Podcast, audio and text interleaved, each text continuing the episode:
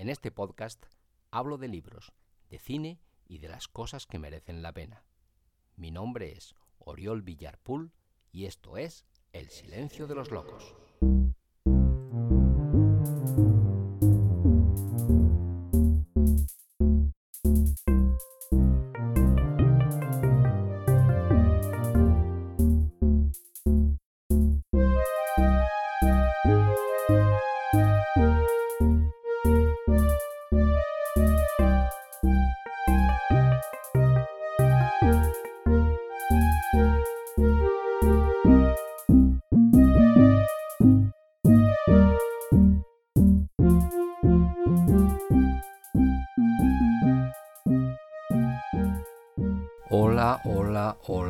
Sé bienvenida, sé bienvenido a un nuevo episodio del Silencio de los Locos.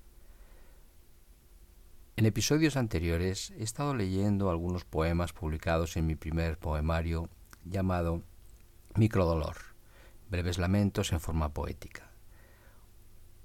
Hoy, en este episodio, me gustaría dar espacio a algunos poemas publicados en mi sitio web oriolvillar.es.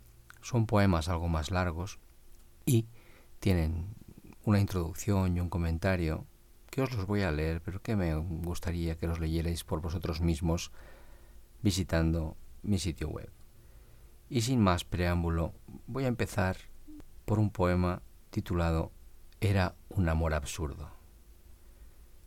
Era un amor absurdo, un amor sin sentido con estos versos arranca el poema titulado Era un amor absurdo. En este texto he pretendido reflejar ese estado en que un rapto de iluminación invade la mente del enamorado y le permite, aunque solo sea por unos instantes, ratificar lo absurdo de ese amor que le atormenta. Trata sobre el poco o ningún sentido que tiene entregar tu alma a quien no la merece, o al menos no hace aprecio de la misma.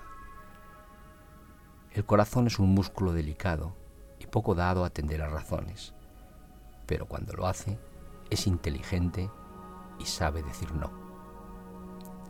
Pues sobre eso y sobre otras cosas va este poema, al que titulé Era un amor absurdo, como podría haberlo hecho con el título de sus versos que dice, afirma y sentencia la máxima del texto que reza así, una razón para escapar.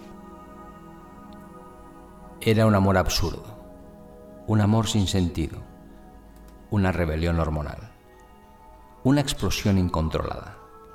En él no cabían la razón, la cordura y la medida. Una pasión sobredimensionada, un himno a la locura, un estandarte de dolor, un reloj sin arena, un péndulo sin reloj, un corazón sin latido, un beso sin sabor sin el aroma a buenos tiempos, sin recuerdos que olvidar, una tormenta incandescente, una ilusión perdida, una razón para escapar. ¿A dónde va el amor cuando se acaba?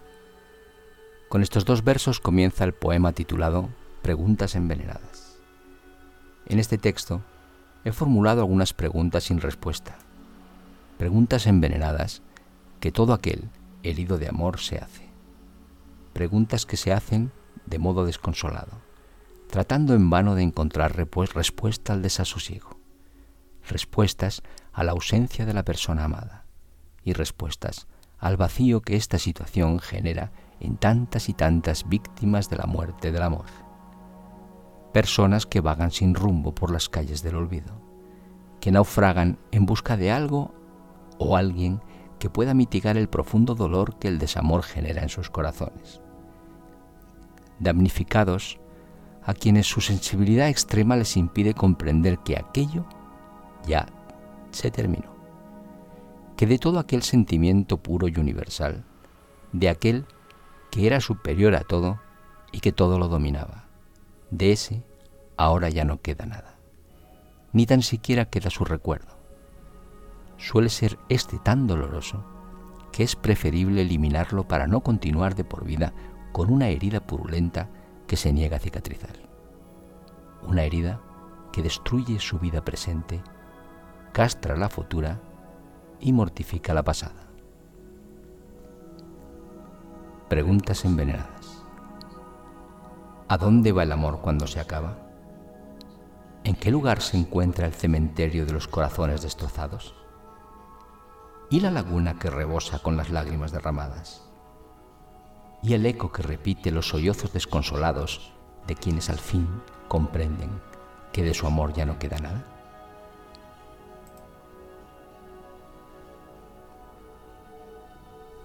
Me arrebataste el sueño y me robaste la paz. Estos son los dos primeros versos de este poema titulado Una muerte certificada.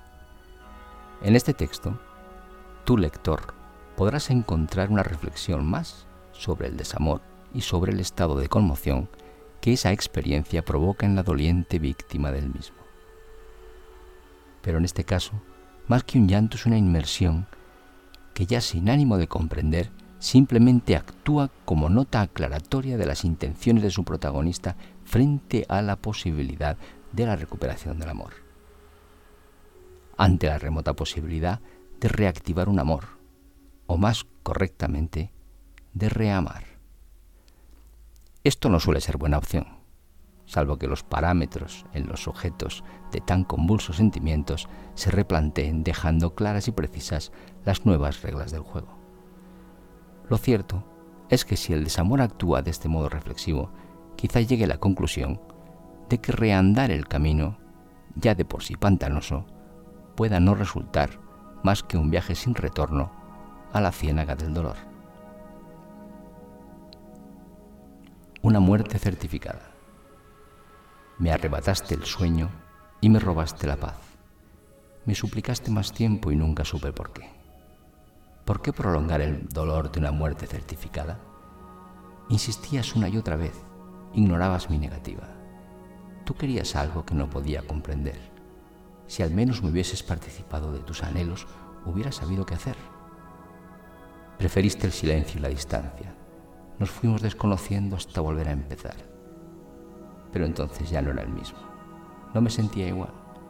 Ahora las reglas son otras. Ahora jugamos los dos. Ahora sé lo que no quiero. Y lo que no quiero eres tú. Querida, querido, esto ha sido todo por hoy en este episodio del Silencio de los Locos. Solamente me queda deciros que os deseo toda la felicidad del mundo.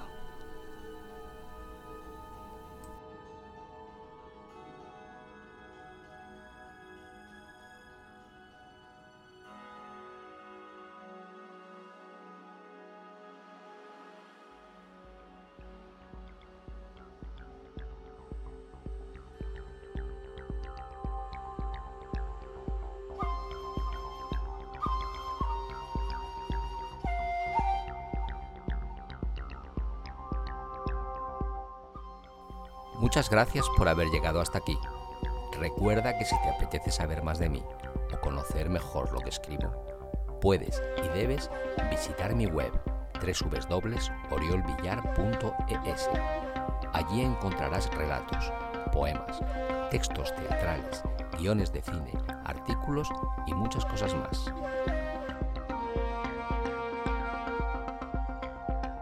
Si quieres contactar conmigo, Puedes hacerlo en Facebook y en Instagram. Escribe Oriol Villar Escritor y allí te estaré esperando. Si te apetece adquirir mi libro Microdolor, escribe en Google Microdolor Amazon y lo tendrás a un solo clic de ti. Si prefieres el correo electrónico, contacto arroba oriolvillar.es es tu opción.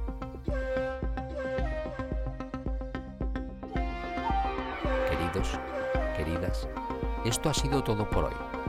Espero que el episodio te haya gustado y si así ha sido, compártelo en tus redes sociales para que otros puedan disfrutarlo igual que tú has hecho. Y nunca olvides que la belleza es la otra forma de la verdad.